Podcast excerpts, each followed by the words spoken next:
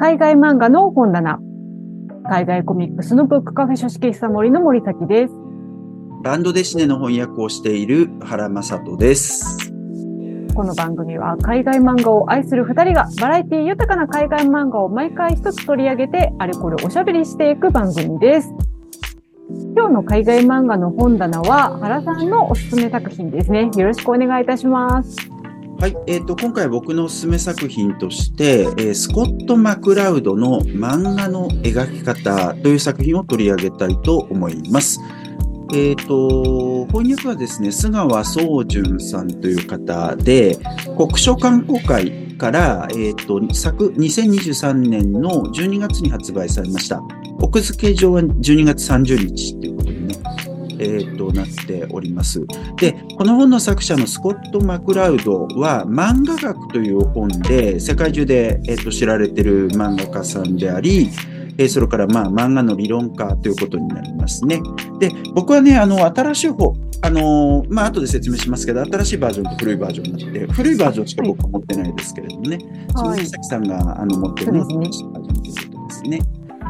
はい、えー、ということです。で、えっ、と、その、先ほど言った漫画学ですね。スコット・マクラウドの漫画学ね。えーが、えっ、と、岡田敏夫さん監訳、海保則光さん翻訳で、美術出版社から1998年に最初にえー出版されました。えーで、その後ですね、えっと、漫画学、漫画による漫画のための漫画理論完全新訳版というタイトルで、えっと、小田切博さん監修、椎名えーゆかりさん役、えーで、復刊 .com から2020年に、えー刊行されましたね。まあ、あの、コロナ禍で出出た出たわけですけれども、もう3年前？そうですね。あっという間に、ねはい、そのぐらいになりますね。はい、つい最近のことのようですけれどもね。はい、えーということです。で、えっと、まあ、それの、えっと、系列上にある、えっと、本が今回漫画の描き方というタイトルで出たということになります。で、えっと、この漫画の描き方の現象は、えっと、Making Comics Storytelling Secrets of Comics Manga and Graphic Novels っていうタイトルで、ウィリアム・モロー・ペーパーバックスっていうね、これハーパー・コリンズのインプリントのようですけれども、えそこから2006年に出版されました。もう20年近く前の本ということになりますね。はいで、えっと、スコット・マクラウド、先ほど言った通り、漫画学っていうのですごく有名なんですけれども、その漫画学がもともとはアンダースタンディング・コミックスというタイトルで、えっと、1993年に出版されたんですね。えっと、原書版はね。えーで、日本語版は1998年にまず出て、それから2020年に、えっと、新訳として出たということになります。で、そのアンダースタンディングコミックスがまずあって、その後ですね、リインベンティングコミックスっていうのが2000年に出版されました。で、これが2冊目で、で、3冊目が今回、えっ、と、翻訳されたメイキングコミックス、えーということになりますね。えっ、と、なので、まあ、結構長い間、えーまあ、20年とは言わないですけれどもね、十何年かけて、えっ、と、いろ、3冊の本を、あの、作者作ってきてということになりますね。で、2冊目については残念ながら翻訳はないんですけれども、あの、ちょっとだから、えっと、この本の中でもね、役者さんが言ってますけれども、今の感じで言うとちょっと古いところがあるかもしれないということで、とりわけ、えっと、オンラインのコミックスとかね、えーについて触れているところがあって、そこはやっぱり日進月歩というか、どんどん変わってきちゃうところもあったりするから、はい。それで、あの、このメイキングコミックスっていうのがね、えっと、今回出たということに、えっと、なってるようですね。はい。えーで、えっと、まあ、漫画学っていうのはね、あの、残念ながら新しく出た方の方が今手に入れにくいかもしれないが、そうですね。復刊したんですけれどもね、もう早くもうちょっと入手困難になって高いよね、あったとしてもね。で、あそうそうそうの、あの、古いバージョンの方がもしかしたら安く買えるかもしれないけれども、ただ古いバージョンはやっぱり、えっと、固有名詞が結構ね、やっぱ、いろいろ問題はあるかなとは思うんですよね。で、これ、しょうがないことだと思うんですよ。あの、やっぱ2000年代以降に漫画についての、世界の漫画についての知識がすごい増えた。やっぱそれ背景はインターネットだと思います、確実に。ああ、で、やっぱそういうのない時点で、で、あの漫画の研究っていうのもやっぱりそれと無関係とは言えないと思うんですよね。やっぱ2000年以降とかに漫画学会ができたのだって2000年以降だと思うし、うーん。それでやっぱりそういうところをね、一つのなんていうか、よりしろというか場所として、えっと、漫画研究やってる人とか集まってきて、それで世界の漫画についての知識も増えていったりするから、はい。どうしてもそういうところあって、それに比べるとやっぱりこの新しい版の2020年に出た漫画学っていうのはね、あの、そこの部分とか踏まえた上での翻訳になっするから、はい、やっぱ、そちらの方がもちろん今読むんだったらいいのかなとは思いつつ、うん、まあ図書館とかに入ってるかもですけどね。ああ、そうです。これなんかね、資料集みたいなのもね、おまけでついてたりね。そうそうそう、そんなのもね、やってたよね。うんそうそうそう。まあそういうようなことはあったりするんだけど、まあだから読むのはちょっと難しいかもしれないけれども、でもやっぱ今読んでもすごく面白いです。僕読み直したけど、この古いバージョンを面白いって思った。で、漫画学の方は漫画という、えっと、まあ物語を語るメディア、メディアって言い方がいいのかどうかわかんないけど、アートフォームっていうかね、そういうものがあって、その特徴を詳しく紐解いていく、まあ理論書、漫画ってどういうものなのか、はい、えー、そういうようなお話を、漫画を書く人がね、スコット・マクラウドは漫画家でもあるんでね、えその人が、えっ、ー、と、語るとどうなるかっていう、そういう本になってます。で、漫画の再発明ね、先ほど言ったリインベリインベンティングコミックス。えっ、ー、と、この第2弾のこの漫画の再発明は、僕は未読なんですけれども、ウィキペディアとかの説明によるとね、えっと、漫画が、まあ、これからも生き残っていくために必要な12の革新、これからこういうことやっていかなきゃいけないよっていう、そういうことを述べている本っぽいですね。で、特にオンラインコミックスとか CD ロムコミックス、まあ、今ではありますけど、はい、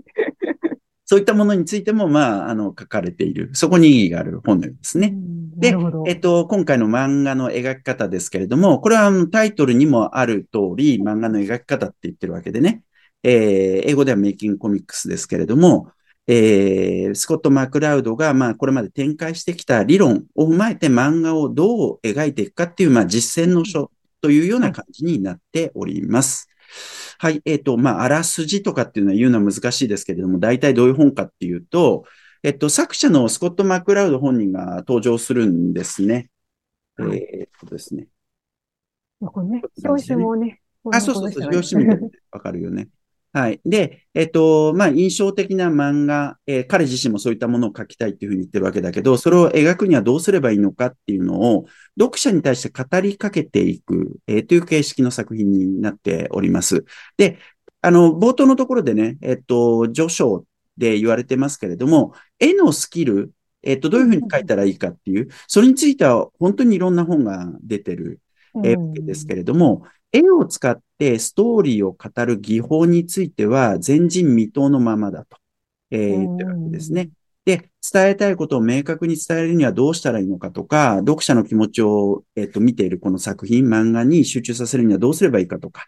えっ、と、読者が興味を持つようなキャラデザっていうのはどういうふうにしていけばいいかとかね。えそういうようなことを全7章にわたって展開していく、そういう本になっております。えー、で、えっと、第一、序章がまずあって、第一章が絵を使って描く。えっと、第二章が人のためのストーリー、キャラクターデザイン、表情、ボディーランゲージ。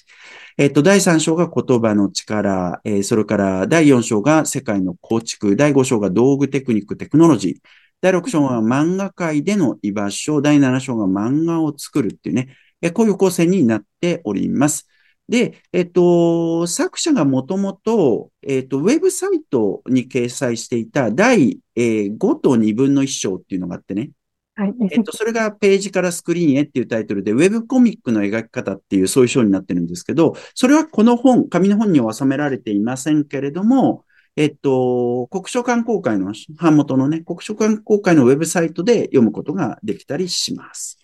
というね、そういう本なんですけれども、森崎さんどうですか？はい。これね、ま、まずなんですけれども、うん、翻訳大変だっただろうなっていう。大変だよ、こんなの。いや、この作品の中にもいろん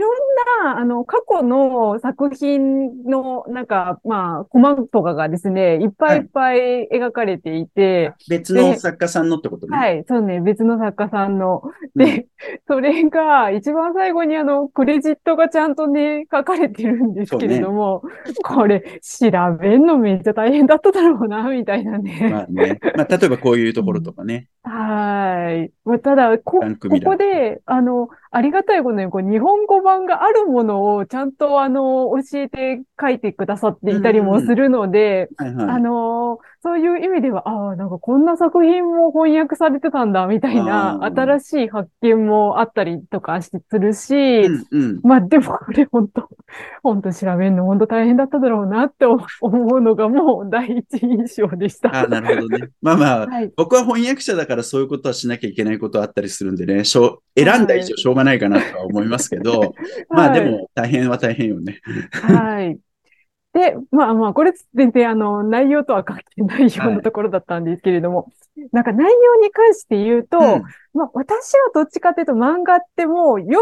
むメインなので、書く方ってそんなにこう、なんかどう書くとか、うんなんかそういうテクニック上の問題とか、あんまり意識せせずに、まあ漫画って読むじゃないですか。はい。で、あの、このね、漫画の描き方読んで、いや、漫画家さん大変だな、みたいなことをそうっ、すよね。本当に思いました。で、まあ、いかにこう、なん、なんていうんですか、わかり、わかりやすく、こう、自分が伝えたいストーリーであったりだとか、その世界観であったりだとかっていうのを、まあ、どういうふうに描いたらいいのかみたいなことが、まあ、理論的にえ書かれているわけなんですよね。うん。で、まあ、漫画家さんによってはもしかしたらなんかもう、なんていうんですかね、こう感性でそういうのをうんうんうん、こうね、書いてししまえるような、なんか、あの、もう、もうなんだろう、天性のものがあって、うん特にこう意識しないでもすごいわかりやすくか、か、か、書ける人も多分いらっしゃるとは思うんですけれども、うん。でもなんかこの一番最初とかに出てくるような、なんか、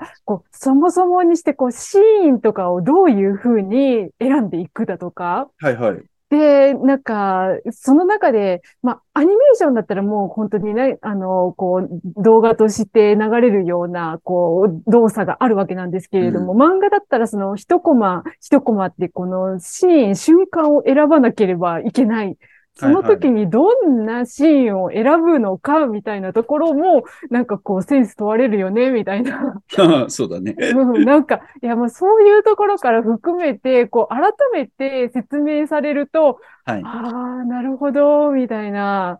だこういうのってやっぱ漫画読ん、いや、読む立場だと、なんか、あのーな、なんだろうな。うまい、うまければう、うまい、あの、漫画を描かれる方がうまければうまいほど意識しないじゃないですか、こういうところっていうのは。うん逆になんか下手な人だと、ななんでこんなシーン入ってるんだろうみたいなことを、が逆に思っちゃったりだとか、これなんかと飛びすぎてよくわかんないな、みたいなことが起こっちゃったりだとか、なんか、そういうふうになんかこうマイナスでしかこう判断できないようなポイントだったりするので、うん。やっぱこういうのがなんかできていて、その上になんかストーリーとかキャラクターとか世界観とかで、こう、あ、面白かったとかっていうふうに読者はこう感じちゃうっていうか、まあ私はね、そういうふうに感じちゃう方なんですけれども、うんいや、そこ、そこに持っていくまでにどんだけのこう努力が、あの、いろいろこう工夫をされて書かれているのかみたいなことがですね、こんなにこう、めっちゃどっさり、結構なボリュームで描かれてい。るので、そうそう200ページ弱ぐらいだっけ？あ、もっとあるのか。250ページ弱ぐらいなのか。いやー、もう本当なんか漫画家さん大変と思いながら読みました。うーん。そうですね。えっと、まあまあ、本当それはね、えっと、漫画で書かれ、それが漫画で書かれているだけに強く感じるところでもあるし、えっと、なんて言うんだろう、すごくいいのがさ、あのーまあ理論的なことを言うだけじゃなくて、はい。ちょっとなんかこう自分で作品を載せてくれてたりもするんですよね。ああ、そうそうそうそう。この、ね、漫画の描き方を解説する漫画を描いてるんですよね。そうそうそうそう。で、実際それを実践してみたらこういう漫画になるよみたいなところがあっうんうんうんて、あ、ありますね。まさにここなんかがそうだけど、あのーこんなね、4人のキャラをまず考えてみて、そのキャラで、えっと、物語を作っていくとどういう風な感じになるかみたいな。解説のパートの横にね、そのコマ終わった漫画があって、みたいな、なんかそういうようなことをやってくれてるのは、すごく勉強にもなるし、えっと、やっぱりだから、ここでなされてることを考えると、本当大変だよなっていうのは、すごいはい。思うことですよね。ありますね。これ、ど、どこだったかな？あ、これか。116ページとかめっちゃ面白くなかったですか？はじめになんかこう、キャラクターがどんなセリフを言うみたいなのがあって、それをじゃあ果たしてどういう風に紙面に、あの、落とし込むみたいなのうんうんがうんう、んこう、具体例として書かれていて、で、しかも、なんか、それも、なんか、いろんな書き方もできるよね、みたいなね、あの、ことだとか、なんか、それぞれのコマの解説がされてるんですよね。ここはこういう風に考えて、こういう風な、あの、こう、シーンだとか、アングルだとか、あの、そういうのを選んでるんだよ、みたいな話とかね、書いてて、なんかこれすごい、あの、面白い感じですよね。うんうんうんうん、そうですね。まあ、あの随所にそういうページがあるんで、えっと、うんやっぱ漫画描いてる人にとってはすごい勉強になるのかなっていうところは、えっと、すごいうん。思うところがある作品ですよね。ありますね。僕自身読んでみて、えっと、すげえ思ったのが、まずさ、このスコット・マクラウドって本当分類が好きだなっていう。ああ、そう。これね、ちょっと ね、異常ですよ。この人の。異常、異常ですね。ちょっとね、これ、まあ、漫画学の時からすごい思ってましたけど、こう、な、なんやろうな。やっぱなんかそういうのが、こう、す好きなんですね、きっとね。うん。こう、うん。なんか、だってそもそもにしてこういう漫画の書き方で、じゃあまず何を選択するのかっていうか、瞬間の選択、コマの選択絵の選択、言葉の選択、流れの選択ってこう5つの選択があるよみたいな。うんいや、それがだから本当一つじゃなくていっぱい出てくんだよね。でうんうんうん今のはそういう話だったけど、例えば、えっと、別のページだとさ、はい。こうコマの選択とかっつってね。えっと、うんうんうんあ、これはコマの選択じゃない。コマからコマへの移動だ。え、それが6はい種類あるみたいな。そうそうそう。こ、こんなの、なんかここまで意識をして、なんかまあ、漫画を描いたり漫画を読んだりする人なんてね、ほぼほぼいないのではないかと、ね、ね。思うような。そうだから教える側になったらやっぱそういうふうなことは、あの、うんやる可能性あると思うんですけれども、あの、うんまあ、実践で絵描いてる、漫画描いてる人たちはね、感覚的にそこやってんじゃないかなっていう気がするんだけど、やっぱそこはすごいなと思った。で、これ本当かよって思うところもあったりするけど、でもこういうふうにしてまとめてくれるとね、なんかこう考える上ですごいヒントにはなるから、うんこれはやっぱりすごい、えー、なっていうのは、えっ、と、思いました。まず読んでね。うん、本当なんかこう漫画の学問としてすごく貴重ななんか考え、理論、理論ですよね、本当にね。あ、そうですね。で、漫画の学問っても本当にいろんなのがあったりするんで、例えば割と最近だったらさ、漫画史、漫画の歴史とかって結構、あの、書店あったりする気がするけれども、えっと、その前だったら漫画表現論って言ってね、夏目さんのすけさんとかがやった、その、まあ漫画、あの、それこそスコット・マークラウドとかに近いような、あのところもあったりはするわけだけれども、そういうのもあったりとかね。だからまあ、あの、これはこれでやっぱ一つ、えっ、と、そういう、あの、学問、あるいは理論家みたいなところでは大きな仕事だと思うし、えっ、と、これが翻訳されたのは本当にありがたいなっていうのは思いますよね。はい。はい。で、さっき森崎さんも言ったけど、やっぱり漫画家さんってね、えっ、と、漫画の時にどうやって書くかって言ったら、基本的にまずは、あの、人の真似するんだと思うんですよね、普通。ああ、まあそうですよね。そこから入る方多いですよね、きっとね。まずはキャラ書くとか、そういうところから始まったりとか、物語を書く、あの、作るとか、え、それもやっぱり誰それがやってるやり方で、みたいなの真似すると思うんだけれども、スコット・マイクラウドのやり方っていうのは、えっと、漫画で物語を語るってどういうことなのかっていうのを俯瞰して、えっと、全体像みたいなのを把握して、で、それこそ、なんていうか、えっと、分類とかしながらね、えっと、やっていくから、まあ、こういうのをみんながみんなやれるとはとても思えないし、こう、面白いかどうかわからないけれども、はい。あの、こういうのがありがたいっていう人も絶対いると思うんですよね。うん、うん、うん、確かに。うん、すごく知的なアプローチで、だからそ、そこは、あのー、やっぱり貴重なお仕事だなっていうのは、えっと、すごく思いましたね。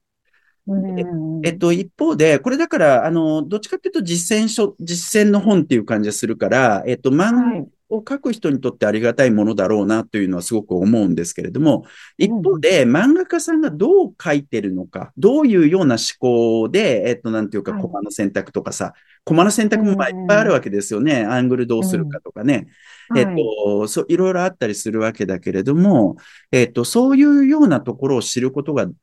できて、だから読者の方もね、漫画についてのリテラシーが上がるっていうか、そういうところはすごくあると思うんですよね。うんうんうんううんん。だからやっぱそこも、あの、すごくいいなっていうふうに思うところだな。だからもう漫画なんてそれこそね、あの、なんか日本の漫画だったら、こういう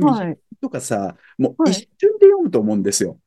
あ。ま、漫画にもよるけどね、もちろんね。あの、なんか、はい。人が多かったら時間かかると思うんですけど、でももう一瞬で見て次のページにめくるように作られてるようなものだけどさ、うん。でもそれが実は相当な苦労の上に成り立っているわけで。ここになんか思いを馳せられるみたいなところとかね、あの、なんかこはいうさっと読んじゃうけど、でも実はすごくよくできてるみたいな、そういうところを考えられる、えーそのきっかけとしてもすごくいいツールだなっていうのはちょっと思ったな。うん。いや、それこそなんかその、これまあ、一瞬でって言ったらあれですけれども、あのーその読みやすく、要点要点みたいなのを読みやすく描くっていうのもやっぱり一つの、こう、テクニックで、これうん。ど、どこのページだったかな？なんかやっぱりこう、強調するべきところと、あのーこう、さらっと書くべきところみたいなものを、あの、うん。どう描くのかみたいな話がどっかに確か書かれていて、うんで、なんかすべてが強調するような感じで、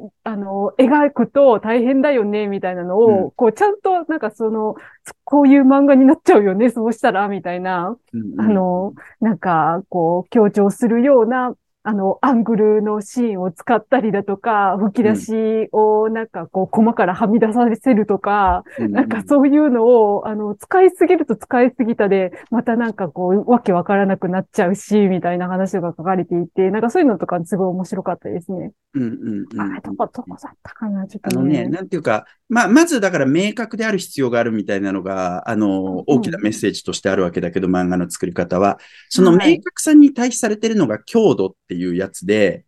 えっと、45ページとかで言われてるんだけどね。はい。やっぱそういうようなところと関わるようなお話ですよね。えっと、強く、えっと、で、この強度を出すことでインパクトを与えられるんだけど、ついつい全てを、なんていうか、強くしちゃうみたいな話が出てはい。きて、そうじゃなくて効果的にみたいなね、話がこのあたりでなされる。でもこの。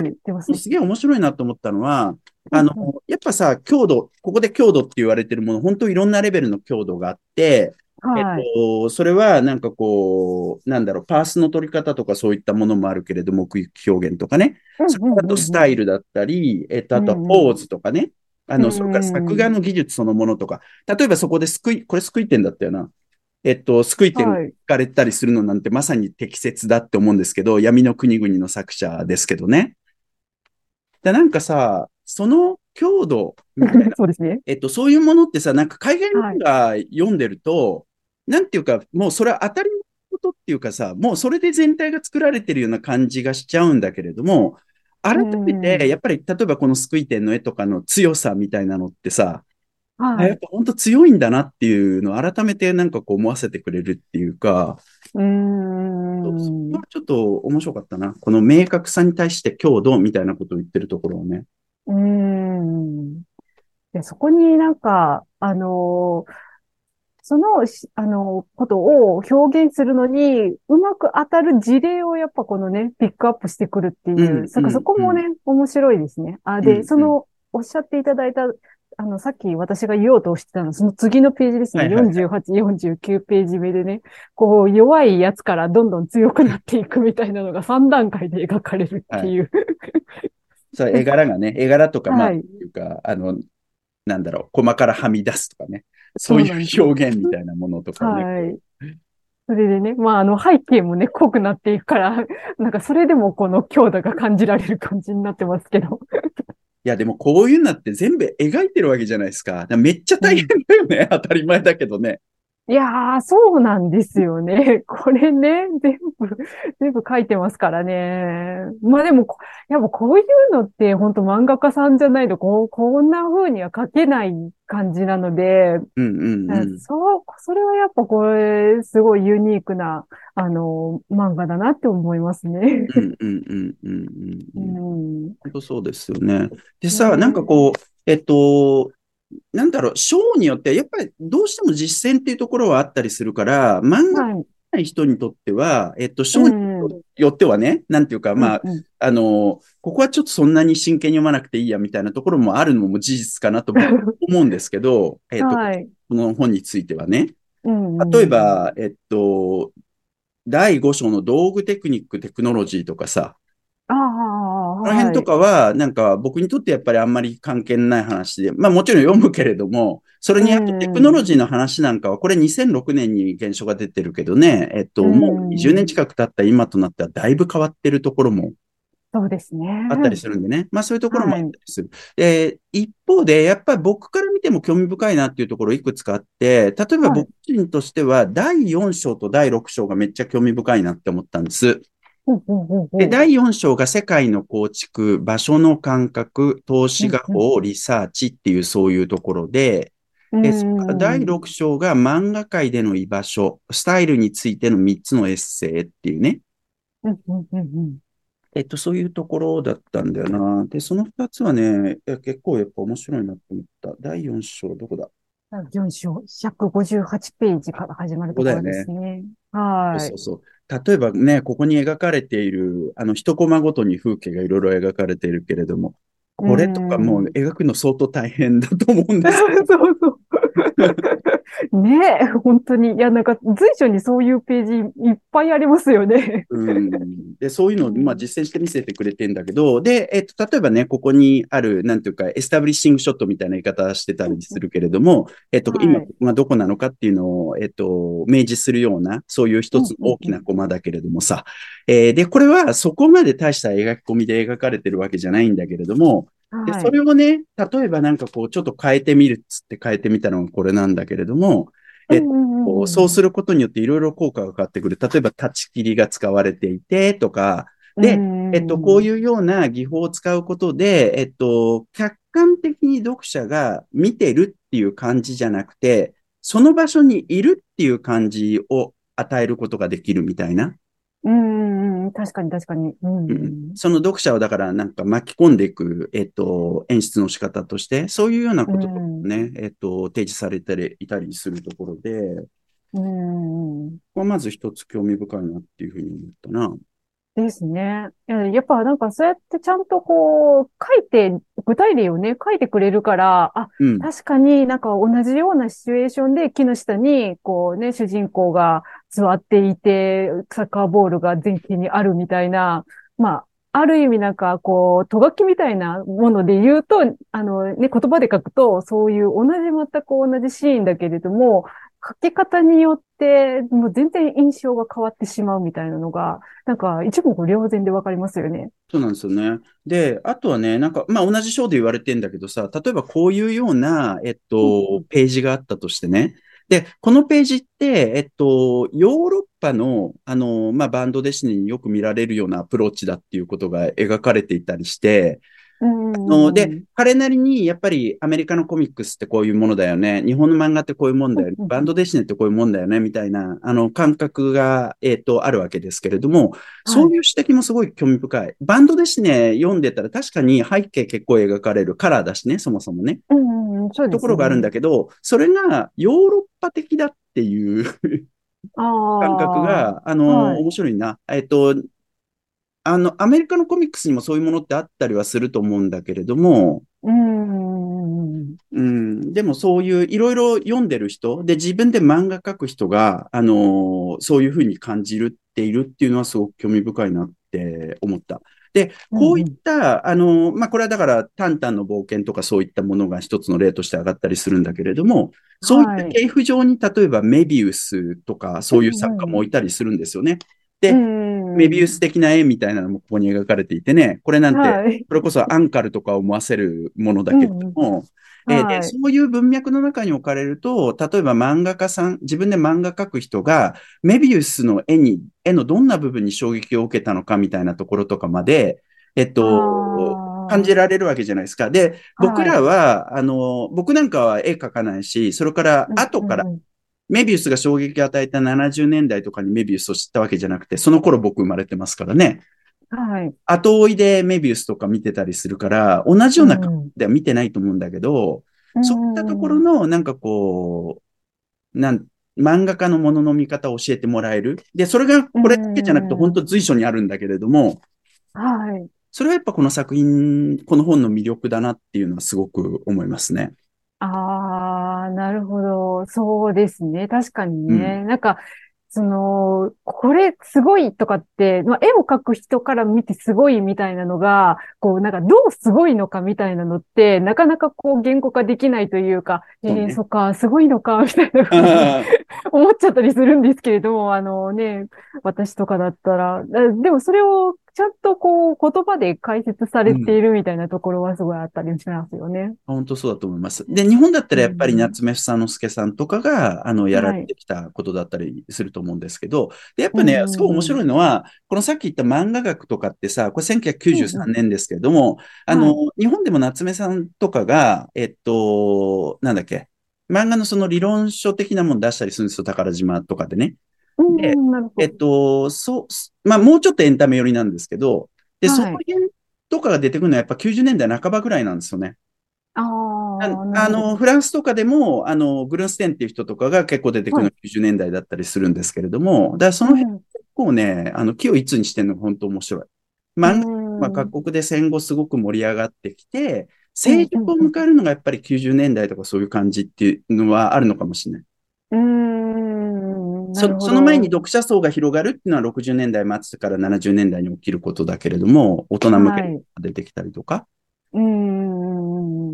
そんだけいろんなね、漫画が出てきたからこそ、こういう、こう、まとめることができるみたいな、うん整理をね、し直すことができるみたいなところはあるんでしょうね。そうそうそうそう。で、そういう、なんていうか、仕事を今改めてね、えっ、と、こういう本の形で日本語で読めるっていうのは、本当にありがたいことだなっていうふうに思いますね。